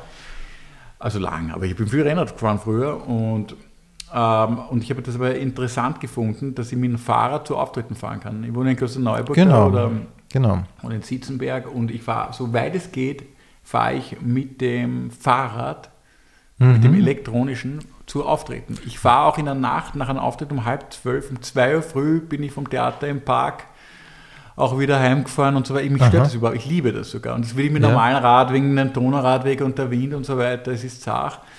Und ich habe natürlich, da habe ich wirklich, ich habe kein tolles Auto, ich fahre einen uralten Charan, aber mein, ich habe wirklich ein Schweizer Elektrofahrrad, das ist wirklich, das ist mein Ein und Alles, das spielt auch alle Stückeln und das ist wirklich, wenn ich mein Geld wo angelegt habe, ist wirklich immer Radl, wirklich. Das ist wirklich, ich, ich sperre es auch mit drei Schlössern ab. Ich äh, versuche jetzt Okay. sogar so einen ähm, ähm, GPS-Chip, lasse ich jetzt einbauen, weil ich so Angst um das habe. Mir wurde schon eins gestohlen. Und, ähm, und äh, ich bin da jetzt, ähm, und da fahre ich wirklich zu Auftritt, das wundern sie alle. Ich fahre immer mit dem E-Bike zum Auftritt. Ja, das, ich finde das total cool. Du brauchst Ja, ja vor allem, naja, ich ich, ich, find's, ich, ich liebe es. Ich, ich, bin, ich bin pünktlich, ich brauche keinen Parkplatz suchen. Ich Mhm. mache ein bisschen Bewegung. Wenn ich Sport mache, will ich schalte den Motor und trampel viel mehr selber. ja. Ähm, ich äh, mache das auch sehr und ich höre nebenbei irgendwelche Podcasts. Mhm. Ähm, ähm, und ich, ich, ich bin an der frischen Luft und ich sehe klingt eigentlich nur super. Vorteile. Ich sehe Ja, eigentlich total. keinen einzigen Nachteil. Vor allem der, dein Vorteil ist dann natürlich auch noch, dass du auf der Bühne ja keine Requisiten brauchst. Das, was du brauchst, bringt der Didi mit, Ja, oder? genau. Mhm. Sehr cool, wirklich sehr cool. Und laufen, gehst du laufen? Ja, ich bin Zeit lang, ich habe Achilles eine Operation gehabt vor eineinhalb Jahren und seitdem ist es ein bisschen zart leider mit dem Laufen. Aber also ich laufe lieber, wenn ein Ball herumfliegt. Also Mhm. Ah, mit ja. Ball laufe ich lieber als ohne mittlerweile. Ja. Okay. Ich habe in Willkommen in Österreich gehört, dass du Vegetarier bist. Ja, eh schon. Das war eine Entscheidung vor eineinhalb Jahren, habe ich mich entschieden irgendwann. Da habe ich mir, glaube ich, die 5000. Doku angeschaut über Tiere und gesagt, okay, jetzt machst du einen Selbstversuch und frisst mal kein Fleisch. Und ähm, ich habe mir gedacht, das wird mir unglaublich abgehen, weil ich war ja, ich glaube ich, viermal am Tag Leberkässemmeln in der Schulzeit gegessen. Und glaube, das Okay. ist völlig unmöglich, ohne Ja. Leberkäse überhaupt äh, 24 Stunden über den Berg zu kommen. Und es war eigentlich mehr der Selbstversuch begonnen und ich denke mal mittlerweile, das ist äh, ähm, ganz einfach. Ich, ich habe überhaupt kein Problem. Ähm, ab und zu, meine Frau macht ein extrem gutes Paprika-Händel. Ah, ja. Extrem. Und Paprikahändel ist meine Schwäche. Also ich sage immer, ich bin Okay. Vegetarier plus Paprikahändel. Okay. Aber das esse ich wirklich einmal im Jahr. Es, Mhm. es, ich muss zugeben, ich esse viel von diesen Fleischersatzprodukten. Ich habe Mhm. alles probiert. Ich kenne alle Produkte vom Spar, vom Erko. Ich kenne wirklich, ich habe mal wirklich viel probiert. Mhm. Und sind et, etliche sind sehr, sehr gut. Ähm, manche aber auch nicht, muss man auch sagen. Und ich merke eigentlich, wie, was ich interessant psychologisch finde, und das ist wieder für die Bühne ein spannendes Thema, in einem Kopf ist ein Thema so groß oft. Zum Rauchen aufhören, auf Alkohol verzichten oder auf Fleisch verzichten. Da denkt man, das ist unmöglich. Das ist unmöglich. Und dann machst du es und nach zwei Wochen denkst du, und was fehlt mir? Du hast am Anfang ein bisschen eine Strecke, die gehst, aber die ist äh, überschaubar groß. Also Aber kannst du sagen, für die hat es sich bewährt? Für mich hat sich bewährt. Ich bin null Moralist, also vor mir kann man Fleisch, ich koche für andere Fleisch, mir ist das völlig wurscht, ähm, weil ich habe gesagt, ich, ich will einfach, ich will einfach mit diesem ganzen Tier, mit dieser Tierverarbeitung, ich will nicht mit der nichts mehr zu tun haben. Ich glaube, dauert diesen ganzen Siegeln nicht mehr. Und ich weiß nicht mal, wenn ich das Händel um 10 Euro kaufe, ob es deswegen äh, glücklicher war. Und, und mm, ich, ich, ich bin einfach, ich finde es einfach nicht in Ordnung, wie wir Tiere behandeln. Das ist, geht einfach so nicht mehr. Also ich finde den Satz von Paul McCartney total treffend, wenn ähm, Schlachthäuser aus Glas wären, dann wär, wäre jeder von uns Vegetarier. Und das finde ich ist total richtig, weil wir können das einfach wegschieben, weil wir es nicht sehen. Und wir wissen es zwar, aber uns machen es nicht bewusst. Noch einmal, ich habe null moralischen Anspruch. Niemand, der von mir Fleisch isst, sagt, wie kannst du nur? Mir ist völlig egal. Ich habe es für mich entschieden. Ich habe manchmal das Gefühl, dass mich andere über. Ich bin draufgekommen, was eigentlich das Schwierige ist am Vegetarier-Dasein. Du bist ein stiller Vorwurf oft für die anderen. Ah ja. Weil die anderen dann sagen, na, bitte, wieso, aber das Händel war eh glücklich. Ich meine, das ist ja ein Händel, ich meine, du, die, die Viecher essen auch Viecher. Ich kenne das ja alles. Ich habe alle diese Sprüche schon zum... Ja, ja. ja, und ich sage, hey, pass auf, ich brauche, ich, ist alles gut. Du isst dein Fleisch. Ja, schon, aber pass mal auf, jetzt, ich erzähle dir das jetzt mal mit den Viechern. Also ich habe gesagt, interessiert mich gar nicht. Ich will okay, mit dir gar okay. keine, ich esse es nicht, weil ich es nicht in Ordnung finde, aber Ja. Mhm. du kannst es in Ordnung finden. Ich habe damit kein, aber du wirst immer zum Vorwurf, ja. Ja, ja, natürlich. Es gibt dann nur die eine klassische Frage, wo kriegst du deine Proteine her? Die kriegst ganz leicht her. Ich meine, aus eh alle mittlerweile. Ich meine, äh, ich, du kannst ohne Fleisch, es gibt kaum, also vegan leben ist, glaube ich, wirklich, habe ich mir auch schon überlegt, ja.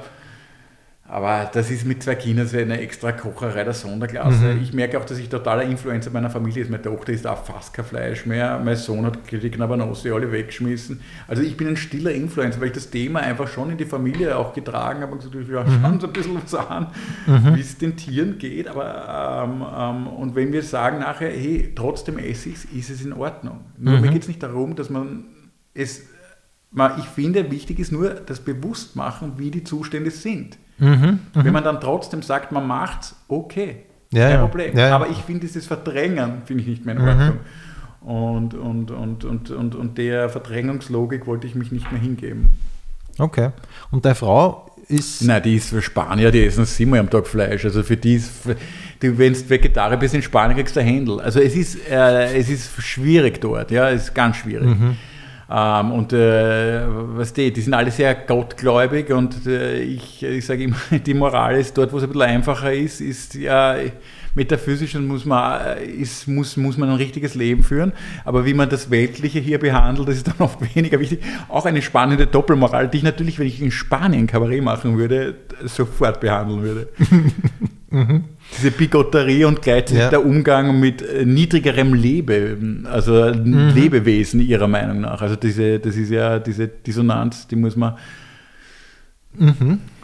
Und ähm, übernehmt ihr spanische Traditionen oder so in eurer Familie? Manches kochen wir, ja, meine Frau, wenn sie kocht, dann kocht sie eher Spanisch, wenn Kinder reden Spanisch und so weiter. Wir halten zu spanischen Vereinen. Ah ja, Ja, Na, das, ist natürlich praktisch. Ja, ne? Alicante hat jetzt 3-3 gegen Barcelona gespielt, was natürlich knapp an einem Weltwunder ist, weil Alicante ist so wie wenn Mattersburg Gegen Salzburg. Nein, das ist noch, der Unterschied ist noch Ach wirklich? Ah. Mattersburg spielt gegen Dortmund Echt, vier wahr? beide. Okay, Das okay. ist Alicante. Nein, das ist Das noch heißt, größer. du verfolgst da die spanische Liga. Nein, eigentlich nicht. Nein, ich bin auch nicht, ich, ähm, nein, verfolge ich nicht. Nein, aber ich sage immer den Kindern, es ist ganz wichtig für Sportveranstaltungen, dass ihr Doppelstaatsbürger seid. Weil bei Österreich ist immer nach zwei, Ja, ist ja, nach zwei ja. Tagen vorbei die Olympiade oder die Weltmeisterschaft und die Spanier sind noch in der dritten Woche. Jedes Mal. Also immer, immer kurz vor Sportveranstaltungen seid ihr Bewusst Spanier. machen, bewusst machen, dass man spanische Wurzeln hat. So.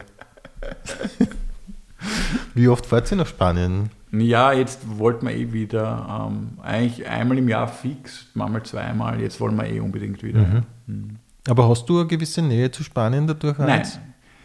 Ich meine, ich finde, ähm, ich, ich, es gibt Klischees, ich denke oft über Klischees nach. Man sagt, man darf Klischees nicht bedienen, aber es gibt wahnsinnig viele Klischees, die stimmen einfach. Klischee entsteht ja oft nicht aus nichts. Also es gibt so viel Spanische mit der Lebensfreude und wir haben nicht so viel Geld und mit dem Manjana und mit dieser Leichtigkeit, das stimmt alles. Aber in allen Richtungen.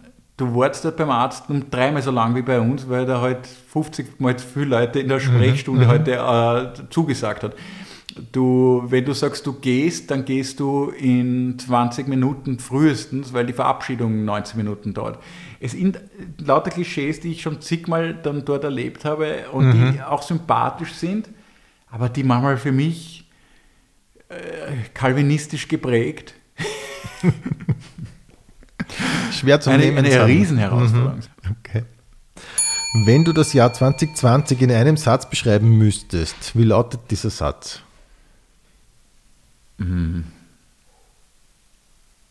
Ich weiß, was ich letzten Sommer nicht getan habe. Hast du durch Corona etwas gelernt über dich? Ja, ich habe auf alle Fälle gelernt. Äh, erstens, ich habe mein altes Leben wieder zu schätzen gelernt. Ich habe dir eh vorher erzählt, ich war schon ein bisschen in diesem äh, ausgebrannten Radl, wieder auftreten, ausverkauft, ausverkauft, keine Freude mehr dafür spüren, was völlig arrogant gegenüber der meinem eigenen Schicksal ist. Also diese Arroganz an mir habe ich dann auch schon gehasst ist groß, aber zumindest ähm, ähm, nicht gemocht, dass ich da sage, ja, wieder ausverkauft und das ist eh selbstverständlich, anstatt diese Wertschätzung zu haben. Und diese Wertschätzung ist zurückgekommen.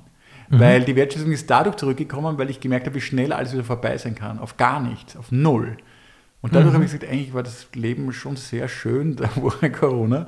Es war auch nicht alles schlecht unter Corona, das werden wir auch in zwei Jahren wieder sagen. Du, äh, Covid-20 war halt nicht schlecht jetzt. Und ähm, ich glaube einfach, dass man halt auch natürlich seinen eigenen Umgang mit Unsicherheit gelernt hat. Wie geht man damit um?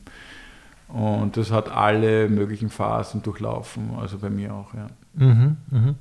Hast du viel gelesen oder so, Serien Ja. geschaut, Filme Ich habe viel geschaut? Serien geschaut, viel gelesen, viel äh, musiziert auch. Mhm. Mhm. Ich habe Bass spielen gelernt, ich habe Bass, mal einen Bass gekauft, habe voll viel geübt. Ein bisschen Gitarre wieder ausgepackt, Klavier habe ich wirklich geübt, ähm, kann es noch immer nicht, aber ich bin ja auch keiner, der lange auf ein Instrument hockt, mich fantasiert. Ich würde immer gerne noch Trompete und so weiter, weil ich alles nur mit, wenn ich acht Töne rauskomme, denke ich mal fertig. Okay, machst du, übst du für die Bühne? Wird es ein neues? Nein, nein, also ich bin ja, ja nein, überhaupt nicht. Überhaupt, auch das ist so. Ich habe mir vom Oma Sasam, der hat mir eine Loopmaschine empfohlen und das hat er, da, da bin ich ja leider jetzt, äh, das, die habe ich leider gekauft. Und da kannst du, und ich habe mir jetzt wirklich die besten Soundprogramme gekauft am Computer und ich kann Trompeten nachmachen oder E-Gitarren, da hörst du keinen Unterschied mehr zu einer normalen E-Gitarre, die spielst du nur am Keyboard. Und auf dieser Loopstation machst du ganz schnell eine Band nach. Ich kann Bandmusik in 10 Minuten erzeugen. Wirklich Ja? Rockriffs mit Bass und allem, mit Schlagzeug Okay. in einer irren Qualität. Ja, aber da musst du doch halbwegs spielen können, oder? Nein, das geht relativ einfach. Wenn man die paar Programme, wenn man sich da ein bisschen einliest, ja, also da kann ich wirklich, äh, man kann mich gern privat anmelden, da schicke ich schon best. Es ist wirklich unvorstellbar, wie schnell du eine, mit einem Keyboard eine Rockband imitieren kannst, und, aber du spielst deine eigenen Riffs. Und wie schnell du aber auch Funk spielen kannst. Ich, äh, ich habe auch ein bisschen klassische Musik äh, geübt, wieder Noten lesen, habe ich verlernt. Und das habe ich mit dem habe ich mich schon hingegeben, ein bisschen auch in der Pandemie. Okay. Ja. Ich frage an dieser Stelle ganz gern, ob äh, gibt es Bücher, Serien oder Filme, die du empfehlen kannst? Ähm, Bücher. Im Bücher kann man definitiv empfehlen, im Grunde gut. Ah, ich glaube, ich kenne das. Sachbuch Mhm, mhm. ähm, von Schlag mich dort, wie der heißt. Ähm, aber das ist ein Aber- tolles Buch, mhm, fürs Kabarett schon super. Ein total ernstes, trockenes Buch, aber funktioniert darüber, dass wir Menschen viel besser sind, als wir glauben zu sein, als Menschheit. Ich weiß nicht, wie der heißt, aber es, ist wirklich, Mhm, es, es fällt mir gerade ein. Jetzt lese ich gerade von der Julia C. Äh, Übermenschen. Ich bin jetzt bei der Hälfte. Mhm. Äh, bei der Juli C. Die Julia C. Juli C. Übermenschen finde ich auch großartig. Von den Serien, was mir extrem gut gefällt, ist Hand, Handmaid's Tale. Ja, Ah, ja, das ist sehr toll, ja. Fand, Mhm. Ich fand das Buch schon toll und ähm, finde diese Dystopie so gut gespielt und ja, ist eine der Serien, die ich ähm, Mhm, mhm. Unglaublich. Stimmt. Da war die zweite Staffel, war man dann fast schon zu viel. Ja, ja, es so- wird dann in Mhm. der dritten, finde ich, besser und jetzt ist gerade die vierte nur auf Englisch und ich finde es wieder, es hat ein bisschen an Schwung verloren, finde ich, und dann wieder Schwung aufgenommen.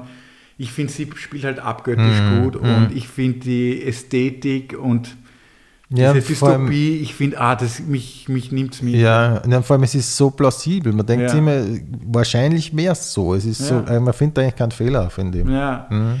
Na, ich mag es gern. Ja, es ist irgendwie, ähm, ja, es ist wirklich eine gute Serie. Mhm. Mhm. Hörst, du, hörst du Musik so richtig? Lustigerweise immer weniger. Mhm. Und ich habe aufgehört, eigentlich vor 20 Jahren neue Musik. Ich höre mir ganz wenig neue Sachen an. Ich bin dann wieder, bleib wieder bei den alten Sachen. Ja. Wahnsinnig hängen. Ich bin Sting bei den alten, äh, ich höre wieder noch immer Sting von den Rockbands, liebe ich noch immer Stereophonics und ich höre noch immer solche Bands, die ich, für die ich mich schon vor 15, 20 Jahren entschieden Mhm. habe. Mhm. Ähm, hör ähm, ja ein bisschen. Ich habe wieder, was ich begonnen habe zu hören, ist Bach, weil alle Leute sagen, Bach ist das, das, Ja, genau, das Beste, stimmt. was man äh, musikalisch. Mhm. Sehr ja total oft und ich kenne mich nicht aus, aber immer wenn ich dann her denke, immer, ah, ist total gut. Ja, aber es nervt mich auch unglaublich Wirklich? schnell. Mich Ah, nervt Bach wahnsinnig schnell. Aha. Also ich bin ja total, ich habe zum Beispiel so, so eine alte, äh, so ein äh, Chopin oder Maler, da komme ich oft viel besser zurecht, weil ich finde Bach eben dieses Mathematische höre ich so sehr. Dieses, es ist, Wirklich wahr? Ja, ich Witzig, weiß, ich verstehe immer das ein. Mhm. ich kenne mich da zu wenig aus, gebe ich auch zu, aber ja, ich habe jetzt wirklich begonnen, ein bisschen Bach zu hören. Natürlich äh, ist unglaublich, was ein Mensch in dieser Lebenszeit an Mhm. Kunst fabrizieren kann, ist immer faszinierend, so wie bei Shakespeare. Ja. Ja. ja. Googlest du dich selber? Nein, würde ich sofort mir, glaube ich, umbringen. Wirklich wahr? Weiß ich nicht, Mhm. weiß ich nicht, ob das gut Okay. ist. Nein, Okay. ich schaue gar nicht, nein. Man muss, ich glaube, verdrängen ist eine der großen Lebenseigenschaften, die wir Menschen brauchen. Ich weiß, im Zweiten Weltkrieg, da ist es uns ganz gut gelungen. Aber es, es ist auch allgemein im Leben hilfreich, finde ich. Dass man, Verdrängen grundsätzlich. es, man muss sich auch manchmal bewusst machen, dass man sich nicht alles bewusst machen muss. Das ist auch ein Satz, oder? Den kann man zitieren. Weiß ich nicht, der klingt unglaublich klug, ist aber der komplette Dreck. Das ist das, ist das Geniale bei so Sätzen. Dass du denkst, ja, das ist gescheit. Ja, okay. Aber wenn du dreimal okay. drüber nachdenkst. Ja, aber du hast schon ein paar so Sätze, hast du schon. Oft, ich hab mir das habe ich mir beim Podcast habe ich mir das gedacht, ich habe mir so einige Folgen äh, durchgehört du kannst schon gescheite Sachen sagen, muss man echt. Ja, aber das ist ja, man muss ja natürlich, ich habe so viel, ich sage so viel Scheiße, wahrscheinlich, dass da irgendwo sich ja auch ab und zu eine Blüte raus äh, entwickelt. Ich weiß es nicht. Schau, noch einmal, ich, ich sage auch Sachen, die ich mir angelesen habe, aber verkaufe sie als eigenes. Das ist etwas sehr Raffiniertes von mir, wenn es gescheit ist. Ähm, aber es gibt, gibt so Sätze, ähm, ich finde zum Beispiel einer der schönsten Sätze, wieder der, den ich auch im Podcast zitiert habe, ist vor kurzem von Tucholsky. Ich glaube keinem, der die Wahrheit gefunden hat, aber ich glaube jedem, der sie sucht. Genau, Umgekehrt, genau. Umgekehrt, aber Ja, total umgekehrt, super, ja. Mhm. Also im, Pod, im Podcast hast du es umgekehrt gesagt, Ja, aber ich glaube jedem, der die Wahrheit sucht, aber ich glaube keinem, der sie gefunden hat. Genau Ich so. glaube, das ist äh, meiner Meinung nach, das sollte eine Überschrift sein heutzutage vor jede, über jeder Zeitung, über jeder ORF, ZIP 1, jeden Verschwörungs-YouTuber. Wir sind alle Suchende. Das ist vielleicht, ja. Wenn du einem Kind eine Sache mitgeben könntest für das ganze Leben, aber nur eine, was wäre das? Es muss ein Ding sein. Na, ein Satz eher oder eine Weisheit.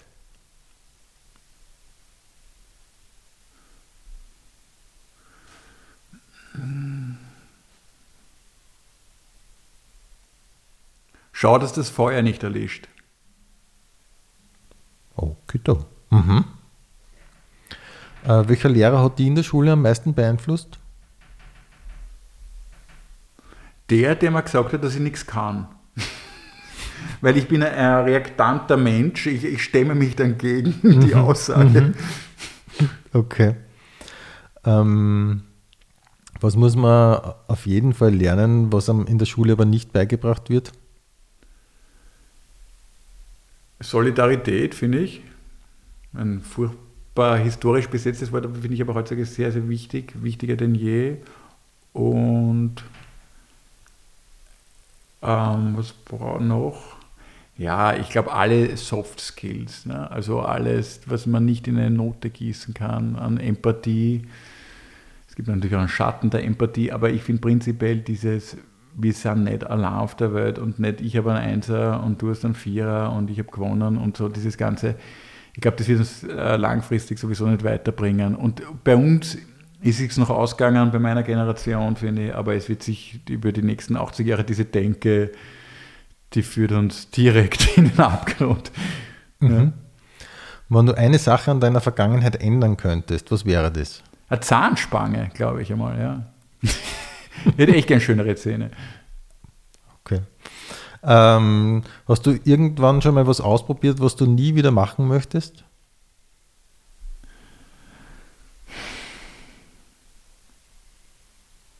Hm. Was habe ich ausprobiert, was ich nie wieder machen würde? Du,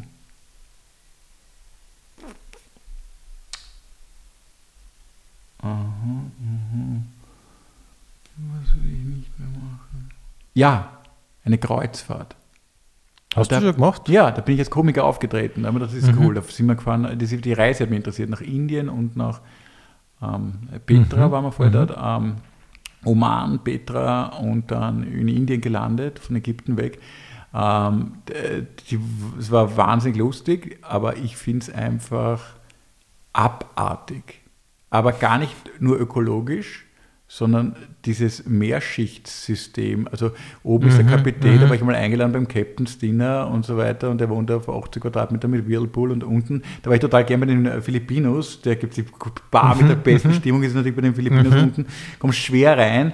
Und aber da war ein riesen Gauder, wir haben Dart gespielt, geraucht, wurde dort wie ihr als Nichtraucher, hab, bin ich immer jeden Tag in einer Wolke dort reingegangen, aber dort war es lustig und gleichzeitig hast du gesehen, die schlafen dort im Radl weil es nur drei Betten für fünf Leute gibt und so weiter. Und da hast du eigentlich das ganze soziale System der Gesellschaft wurde in diesem Kreuzfahrtschiff abgebildet, mhm, von mhm. jeder Ebene. Das war wie, ja, ja. also in Wahrheit ist das ein riesen Theaterstück dort. Mhm. Und ich denke mal, ich, du bist, du, bist zu stark mit unserer Ungerechtigkeit. Das Kreuzfahrtschiff ist eigentlich äh, das Vehikel der Ungerechtigkeit. Das scheppert da durch die, und keiner kriegt vom anderen was mhm. mit, ja, aber jeder fühlt sich wohl. Okay. Außer die Unterwasser. Ja. ja. ja. Das ist also alle, alle Bild, Sprachbilder, denen steht das Wasser bis zum Hals, unter Deck lebend, ja, ähm, ja, im Maschinenraum der Gesellschaft. Das passt alle, alle diese Sprachbilder passen auf dieses Kreuzfahrtschiff so drauf. Das kannst du immer überstülpen. Wie gesagt, ich bin da zweimal auftreten und so weiter und ich habe die Reise, ich war drei Wochen unterwegs und habe einen Zauberer dort kennengelernt. Wir haben so eine Gaude gehabt. Das war unglaublich lustig, die Zeit, ja, weil wir uns halt lustig auch über die Leute gemacht haben und das ganze Ding. Aber ich würde es nicht mehr machen. okay. Gibt es irgendwelche Eigenschaften an dir, die andere als verrückt beschreiben würden?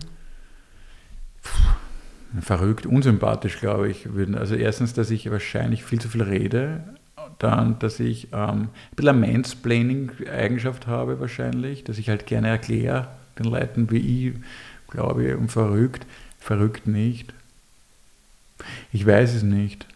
Ich bin verrückt der Bühne vielleicht. Ich bin ja sonst eigentlich für ein total spießiges Leben, ein Familienhaus mit zwei Kindern und dann ein VW-Schara mit Schiebetüren. Ich meine, was ist daran verrückt? Ich glaube, das steht im Spießerkatalog, komme ich damit aufs Cover. Okay, okay. Gibt es irgendwelche Filme oder Lieder, für die du dich schämst, die da aber total taugen eigentlich? Ähm, Filme, für die ich mich schäme. Ähm, Filme, für die ich schäme.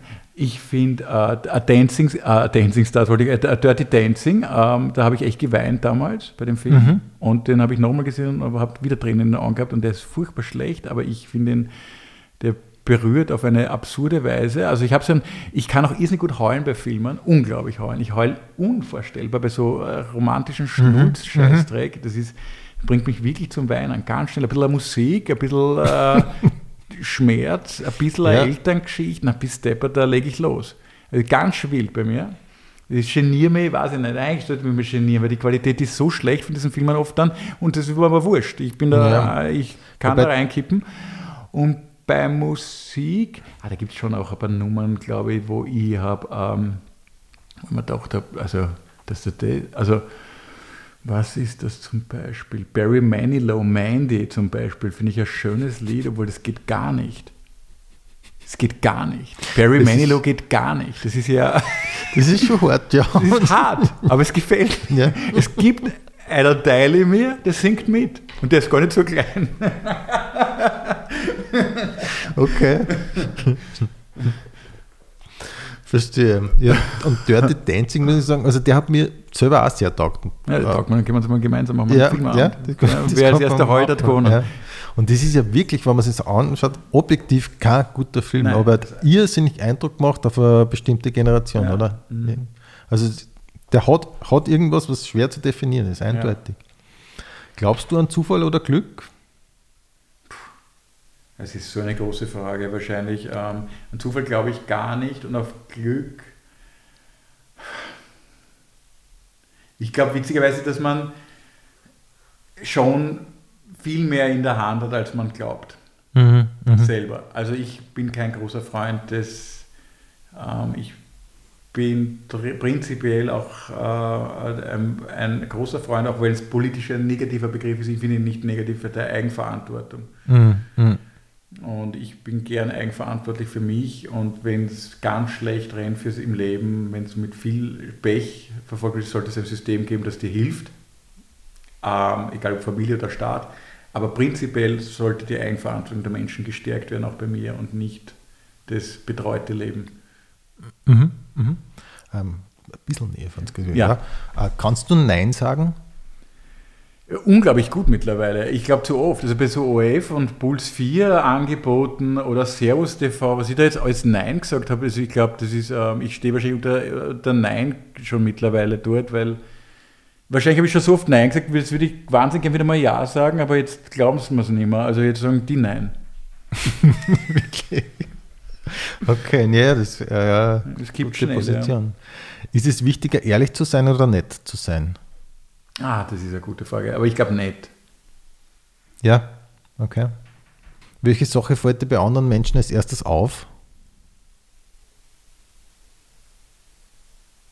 Die Blickrichtung, witzigerweise, das fällt mir oft auf, ich habe mir jetzt überlegt, was macht einen Menschen arrogant? Und ich kenne einen, der fällt mir jetzt auf im Tennisverein, der ist überhaupt nicht arrogant. Ich habe darüber nachgedacht, warum ich den so als arrogant einschätze. Und das ist mir gerade eingefallen, ähm, der blickt halt wirklich auch, obwohl er groß ist, blickt er trotzdem auf dich. also er, er ist, nein, er ist kleiner als ich, Entschuldige, er ist kleiner als ich und blickt auf Aber- mich herab. Ja, okay. Und das ist interessant. Wie macht er das technisch? Das wäre eine Nummer, finde ich. Eine ganz gute Nummer.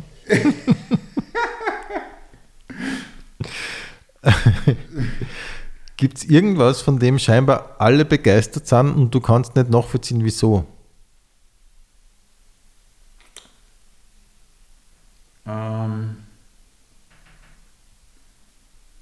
Tesla. Wirklich? Ja. Zum Beispiel ähm, kann ich nachvollziehen. Aber das ist jetzt zu groß. Was ist es noch? Was ist es noch? Ähm, da. Was ist noch was Großes und ich kann es nicht nachvollziehen, wieso? Wahrscheinlich ist es wirklich viel mit dieser Musik zum Beispiel. Ich, ich höre ja kaum so Rap- und Hip-Hop-Musik, aber da habe ich jetzt vor kurzem wieder ähm, irgendwelche deutschen Rapper gehört. Der Haftbefehl habe ich mal auf YouTube angeschaut und hat 40 Millionen Zugriffe.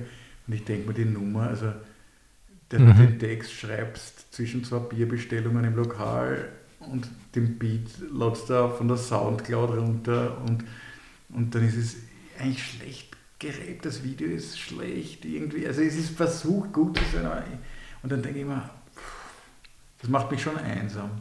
Da sitze ich davor und denke mir, wenn das der neue Zeitgeist ist, Haftbefehl, Macht, das macht die einsam. ja, Ja, da sitzt davor und denkst, es ist immer, Angeblich die größte Einsamkeit ist ja, wenn du bei einer Veranstaltung bist. Also wenn du, sag mal, du gehst jetzt zum Hansi Hinterseher. Also ich, nichts gegen Hansi Hinterseher persönlich, da hört man immer, dass der privat ein ganz netter Mensch ist. Aber du sitzt dort und 5000 sind begeistert und singen seine Lieder mit und du findest die Musik ganz schrecklich.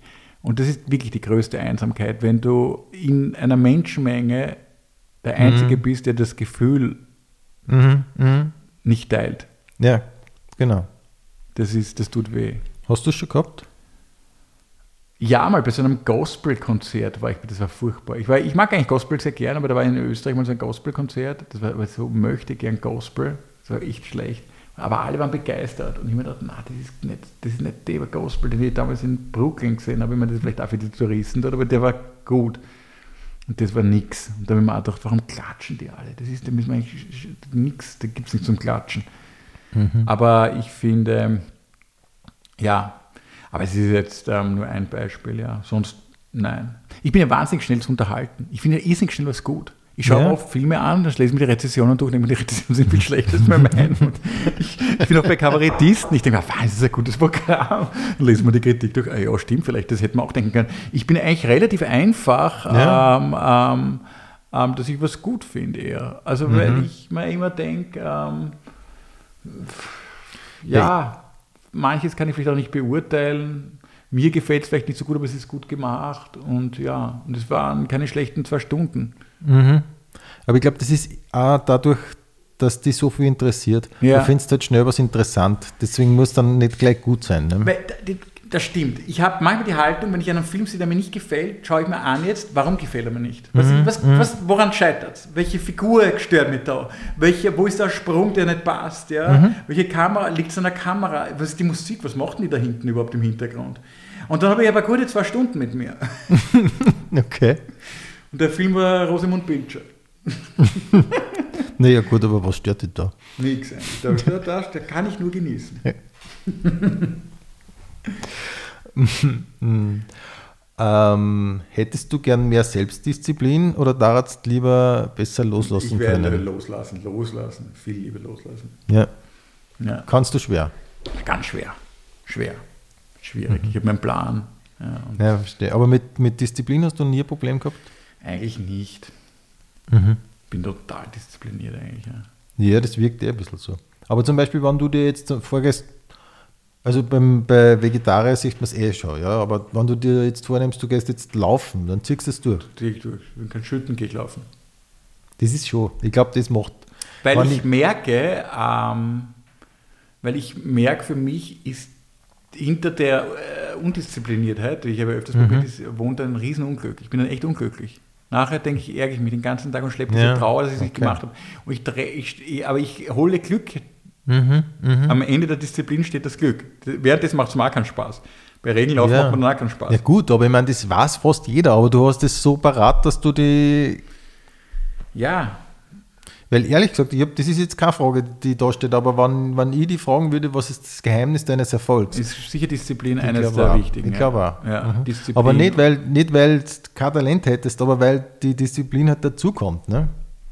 Ja. Glaube ich schon bei dir. Irgendwie. Ja, total. Ich, ich bin total diszipliniert. Ich, das kann ich, aber es steht dir mir privat auch wahnsinnig auf dem Weg. Weil ich natürlich von anderen vielleicht auch das einfordere. Das macht mich unsympathisch. Ich glaube, ich bin in der Zusammenarbeit dadurch ein bisschen ungemütlich manchmal. Ich habe das auch oft das probiert. Ja, wenn ich sage, Ups, oh je. Oh. das tut mir auch schnell wegen einem Kugelpass. Nein, wird schon nichts passiert sein. Ähm, ähm, ähm, ich merke, ähm, wenn, ähm, wenn, wenn ich mit anderen zusammenarbeite und wir sagen, wir geben das jetzt ab ähm, um 17 Uhr, dann muss es da sein. Oder du rufst mich an, ich zuck schon beim Podcast aus. Wir sagen, wir treffen uns um 8 Uhr am Montag. Ich, ein vor 8 sitze ich vor dem und dann rufen wir uns an und ich bin eins vor 8 da. So, Okay. beim Nier kommt einmal 10 raucht, warte mal, ich muss meine Kamera, dann macht er sich einen Kaffee. Der Oma sagt, warte mal, warte. So, und um halb neun fangen wir mit Smalltalk an. Und ich denke mir, wieso, wie komme ich dazu?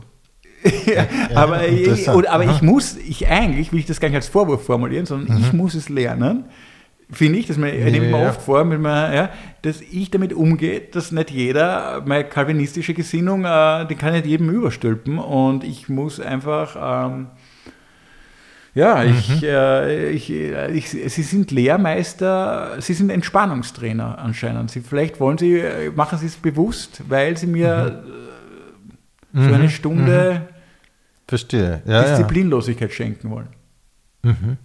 So rede ich es mit ein. Ja, okay. Und auch wenn du, äh, wenn du ein Programm schreibst und so, dann hast du eine Deadline und bis dorthin muss alles fertig ja, sein. Ich weiß genau, ist- wann ich Deadlines habe ich hundertprozentig dort. Ich habe es dann zu dem Datum, ich weiß, jeden Tag muss ich zwei Stunden jetzt schreiben und sitze ich am Computer. Um neun fange ich an. Ich habe noch so ein äh, Dings, da schalte ich das Internet aus, damit ich nicht zum Surfen anfange. Und dann schreibe ich. Und dann kommt mir überhaupt keine Idee und ich sage, nein, ich schreibe weiter, ich sitze. Dann kommen am Ende der zwei Stunden drei Zeilen raus, wovon zwei schlecht sind. Und ich sage, aber wurscht, ich habe eingehalten, geht weiter. Okay. Ja, das ist schon bemerkenswert. Nein, das ist vertrottelt. Es ist Naja, ja. bemerkenswert vertrottelt. Okay. Ähm, mit welchem Fantasy-Charakter würdest du gerne in einer WG wohnen? Jetzt kann ich was ganz roman Pathetisches sagen. Mit Harry Potter, weil dann hätte ich dann meine Tochter bei mir, weil die der größte Harry Potter-Fan ist, der mir jetzt in den letzten Jahren untergekommen ist. Das ist sehr pathetisch, ich weiß, aber ich bin jetzt gar nicht so ein Fantasy. Aber das ist wirklich, sie ist, ähm, sie ist gerade so in dieser Welt gefangen und alles dreht sich um das. Das ist unvorstellbar. Ich habe, mich, ich habe ja nur einen Band gelesen, fand es gut, aber jetzt nicht so, aber ich habe gemerkt, Wahnsinn, das ist ja der Suchtcharakter. Ich glaube, ich bin, ich, komm, ich bin von den Zigaretten, vom Alkohol leichter wegzubringen als meine Tochter von dem äh, von Hogwarts. Das ist, das ist vorbei. Die, die Geschichte ist Okay. gelaufen. Das, Aber erreicht die die das auch so? ja, langsam schon. Also in der Begeisterung, also ich sage, wenn das, also das ist unvorstellbar. Die Mhm. überlegt sich ja schon neue Bände zu schreiben, weil das muss weitergehen. Ja, ja, ja. Und kannst du das so weit durchdringen, dass du sagen kannst, warum das so ist? Ja, ja, schon, doch. Es ist wahnsinnig gut erzählt. Das muss man einfach sagen. Es ist wahnsinnig gut erzählt. Mhm. Es ist wahnsinnig stimmig und es ist so vielschichtig und es ist gut erzählt. Es ist fantastisch gut verfilmt im Verhältnis, dass man immer der Film ist immer Ja. schlecht als das Buch, aber hab- es ist nicht so schlecht verfilmt. Ja, das denke ich mal. Ich habe nur die Filme gesehen, aber ich finde die recht gut eigentlich. Ja. Ja. Also sehr gut eigentlich. sogar, Ja. Und ähm, ich, ich, man geht da mit, mit der ganzen Geschichte. Mhm, Und der mhm. Harry Potter ist eigentlich unsympathisch. Ja, ja. Eigentlich ja, finde ich altkluger. und auch alle Ja. Mhm. Figuren haben was Ambivalentes. Das ist ja so wie Breaking Bad. Das, ist, das besteht ja dadurch, dass alle äh, ein bisschen sympathisch und ein bisschen Mhm. unsympathisch sind. Und Harry Potter hat es auch kapiert. Ja? Ist nicht so wie Bruce Willis, da ist gut oder Ja. schlecht. So, klare Ja, Welt. Ja? stimmt, Ähm, Ich, ich glaube, das macht, das hat sie Vielleicht, schon sehr ja. früh kapiert, dass wir Könnte vielschichtig sein, sind. ja. Weiß ich nicht. Wobei die Harmonic Ranger, Ja, ja, auch die. hat vielleicht was Streberhaftes. vielleicht. Ja. Ja. Mhm. Okay. Ja, was ich so bemerkenswert gefunden habe, ist auch, dass sie es wirklich geschafft hat, dass, da- dass am Schluss alles zusammengeht. Das ist Ja, ja, ja. bei, bei, bei Herr, Herr der Ringe zum Beispiel, äh, nicht bei Herr der Ringe, bei Dings so schief gegangen, bei ähm, Game of Thrones zum Beispiel. ja, ne? Das habe ich nicht gesehen. Ich Ja, äh, ich, auch nicht so, ich war nie so großer Fan, aber das ist, so, das ist ja total schief gegangen. Da hat es ja Petitionen gegeben, dass man das neu schreibt und so weiter.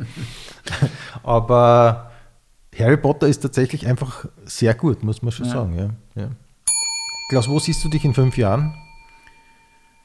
Ich hoffe nicht am Arbeitsamt und ich hoffe auf einer Bühne sitzend, weil sitzen schafft man auch im Alter, ähm, und Menschen unterhaltend und danach mit netten Menschen auch ei- gemeinsame Projekte entwickeln. Ich würde gerne mehr ins Gemeinsame tun auch wieder kommen. Ja. Wenn du zum heutigen Tag deine Memoiren schreiben würdest, wie würde das Buch lauten? Früher war er besser. Okay. Klaus, dann sage ich an dieser Stelle vielen Dank für deinen Besuch in der Pension Schöller. Ich danke dir, es war ein tolles Gespräch mit dir. Du kannst das sehr gut. Du bist ein guter Kabarettist, aber auch ein genauso guter Interviewer. Dankeschön, das freut mich jetzt wirklich. Danke. Wir kommen vom Auschecken zu unserer abschließenden Rubrik, dem Pension Schöller. Frühstücksbuffet. Kaffee oder Tee, Kaffee, Sojamilch oder normale Milch, normale Milch, Müsli oder Eierspeis, Müsli, Comedy oder Kabarett, Kabarett. Komödie, Ah, nein, Ka. Ich finde eine Mischung aus beiden ganz gut. Es darf, das Tempo von der Comedy haben mit weniger Belehrung plus Substanz vom Kabarett. So, Entschuldige. Gern. Komödie oder Tragödie? Ähm, Tragikomödie. Buch oder E-Reader? E-Reader. Handy oder Notizblock? Handy. Früher Vogel oder Nachtfäule? Vogel. Spazieren oder Laufen? Laufen. Kopf oder Bauch? Eher Kopf. Stadt oder Land? Ah, das ist ganz schwierig bei mir. Nein, nein, Land, Land, Land, Land.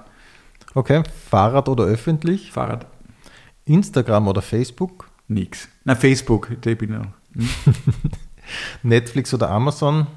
Netflix. Shoppen oder im Internet bestellen? Internet bestellen. Jamie Oliver oder so, wie es die Oma gemacht hat? Ah, Jamie Oliver. Staubsaugen oder abwaschen? Abwaschen. Halloween oder Würzburgtag? Pff, Weltsporttag. Aspirin oder Essigbatschau? Aspirin. Auf ein Eis oder auf ein Bier? Auf ein Eis. Schoko oder Vanille? Vanille. Party oder zusammensitzen? Zusammensitzen. Kino oder Couch? Kino. Chips oder Popcorn? Chips. Titanic oder Pulp Fiction? Pulp Fiction. Harry Potter oder Herr der Ringe? Harry Potter. Coldplay oder Radiohead? Ah, das ist gemein. Ich, da kann ich extrem lang drauf an, weil ich finde, Coldplay hassen so viele, aber ich finde, die haben teilweise großartige Sachen gemacht. Radiohead lieben alle, aber die haben, finde ich, meiner Meinung nach auch teilweise schreckliche Sachen gemacht. Ähm, ich, äh, ich, ich war, ja, wahrscheinlich Radiohead, aber ich finde Coldplay manchmal, das Image, das sie haben, wird ja nicht gerecht, finde ich. Bin ich bei dir, ja? Wander- oder Bilderbuch? Bilderbuch, Thomas Bernhard oder Helmut Qualtinger? Qualtinger, New York oder Los Angeles? New York, Italien oder Griechenland? Griechenland, Zelt oder Hotel? Hotel, Duschen oder Baden? Duschen, Kamin oder Fußbodenheizung? Fußbodenheizung, Übergangsjacke oder Frieren? Übergangsjacke, Haube oder Frisur? Haube, Worauf wartest oder morgen ist auch noch ein Tag? worauf wartest? Früh gehen oder bis zum Schluss bleiben? Früh gehen. Tschüss oder ciao? Ciao.